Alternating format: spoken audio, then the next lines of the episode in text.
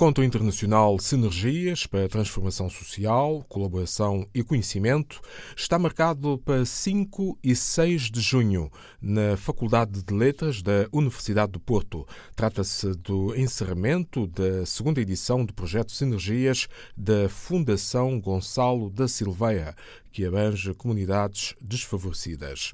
A União Europeia assinalou os 25 anos de cooperação em matéria de audiovisuais com os países africanos de língua portuguesa e Timor-Leste.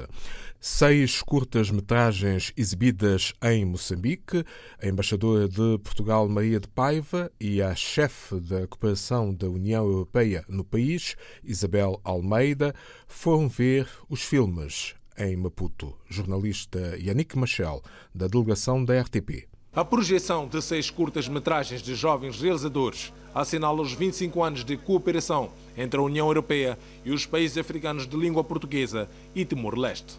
E achamos que através de, deste lançamento deste concurso e da possibilidade de ter realizadores jovens a mostrar aquilo que é o seu trabalho, seria uma ótima forma de o fazer e por isso estamos desde a primeira hora com o projeto. Mais do que um concurso para jovens realizadores, este projeto tem o seu pano de fundo no estreitamento de laços e cooperação a diversos níveis entre os PALOP e Timor-Leste.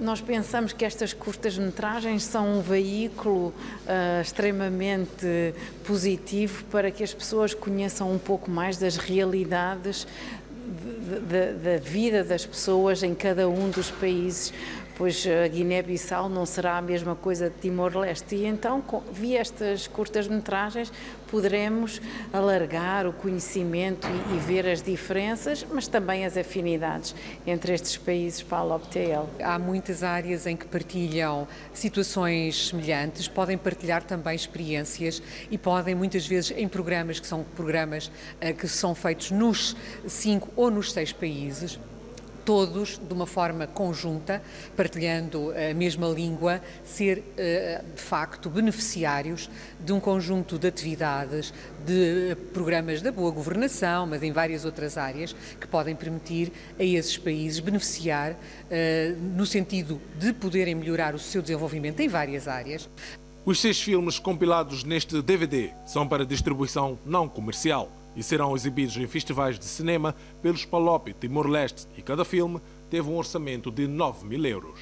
Os 25 anos de cooperação entre a União Europeia e os países africanos da língua portuguesa, mais Timor-Leste, em matéria de cinema, assinalados em Maputo. O novo Estatuto da Função Pública de São Tomé e Príncipe vai vigorar a partir de junho deste ano. Esta versão atualizada contém alterações a 46 artigos, sobretudo quanto às condições de acesso à carreira, também aos direitos e deveres dos já funcionários públicos. Jornalista Venceslau Renner, da delegação da RTP. O novo estatuto define as principais condições de acesso à carreira, o regime remuneratório, os direitos e deveres dos funcionários e agentes públicos, bem como as estruturas hierárquicas um diagnóstico feito à eficiência da administração pública santomense registrou uma fraca produtividade e baixa qualidade dos serviços prestados.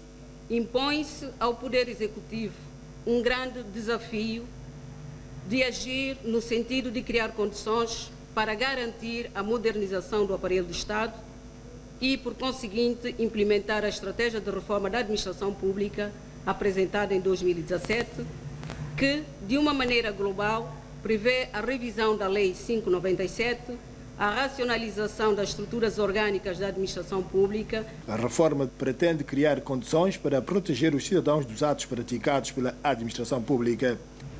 Está previsto no projeto de lei de organização e funcionamento do sistema judiciário a criação de um tribunal administrativo e tributário e ainda no âmbito do processo de reforma legal que está sendo levado a cabo, prevê-se para breve o início do processo de, reforma, sendo revisão ou elaboração de algumas leis, tais como o Código Administrativo, o Código do Processo Administrativo, o Código do Procedimento Administrativo, Contencioso Administrativo e a Lei Orgânica dos Tribunais Administrativos e Fiscais. Há 21 anos que o Estatuto não era revisto, apesar da lei prever a sua atualização de 5 em 5 anos. As tentativas dos sucessivos governos para a sua atualização falharam ao longo dos últimos anos. Santo Meio Príncipe vai ter novo Estatuto da Função Pública em vigor a partir de junho.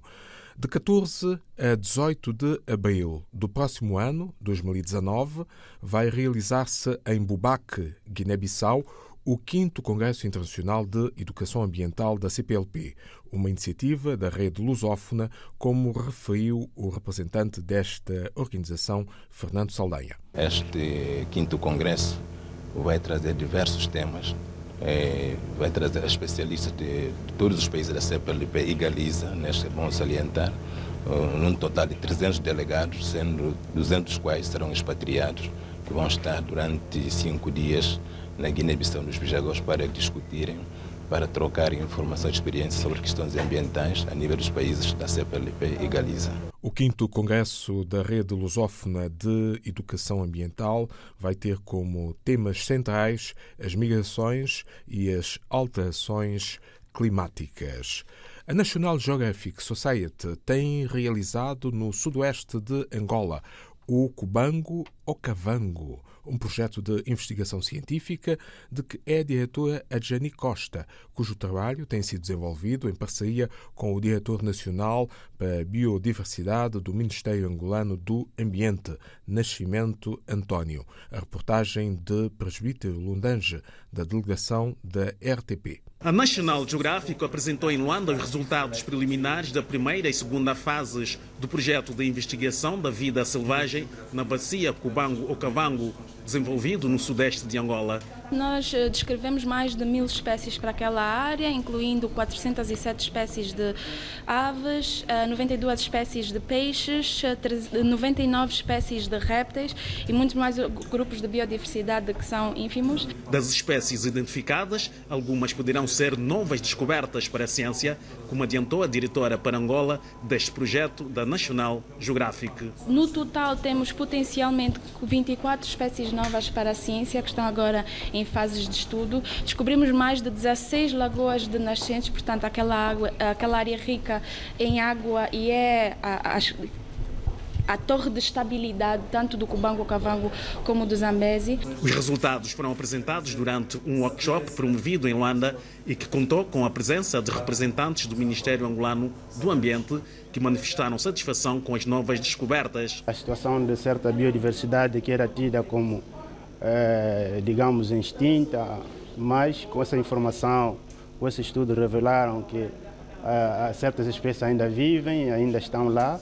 Portanto, eh, isso nos permite eh, conhecer bem e termos da noção daquilo que nós temos no país. A primeira fase do projeto compreendeu uma expedição que envolveu avanços por terra e em canoas nas bacias hidrográficas do Cubango ou Cavango para a recolha de dados sobre as nascentes de água, assim como as espécies existentes. Já na segunda fase, as expedições compreenderam o envolvimento com as comunidades locais, tendo em vista o conhecimento da forma como elas fazem uso dos recursos naturais disponíveis. Até abril deste ano, 24 novas espécies selvagens foram identificadas em Angola durante as duas primeiras fases do projeto Cubango-Okavango. A Rosa de Porcelana Editora vai lançar este sábado, 2 de junho, às 17 horas, no Salão Nobre da Reitoria da Universidade do Porto, o livro O Albergue Espanhol, do escritor e poeta Jorge Carlos Fonseca, atual presidente da República de Cabo Verde. A obra vai ser apresentada pelo professor Dr. André Lamas Leite. Durante a sessão de lançamento está previsto um momento literário com a leitura de extratos da obra. Para assinalar o 1 de junho, Dia Mundial da Criança, a Associação Cabo-Verdiana do Seixal preparou um conjunto de atividades como explica Margarete Monteiro. Vai ser às 14h30. A seguir, uh, temos uma sessão de contos infantis e tradicionais, seguida de uma sessão de magia com corça fortes. Lanchamos e depois vamos ter uma peça teatral e pinturas faciais uh, e entrega de brinquedos às crianças. O encerramento é às 18. O local é a Associação Cabo-Verdiana do Seixal, na Amora. Estas atividades vão decorrer nas instalações da Associação Cabo-Verdiana do Seixal, Rua Forja da Mora, número 9.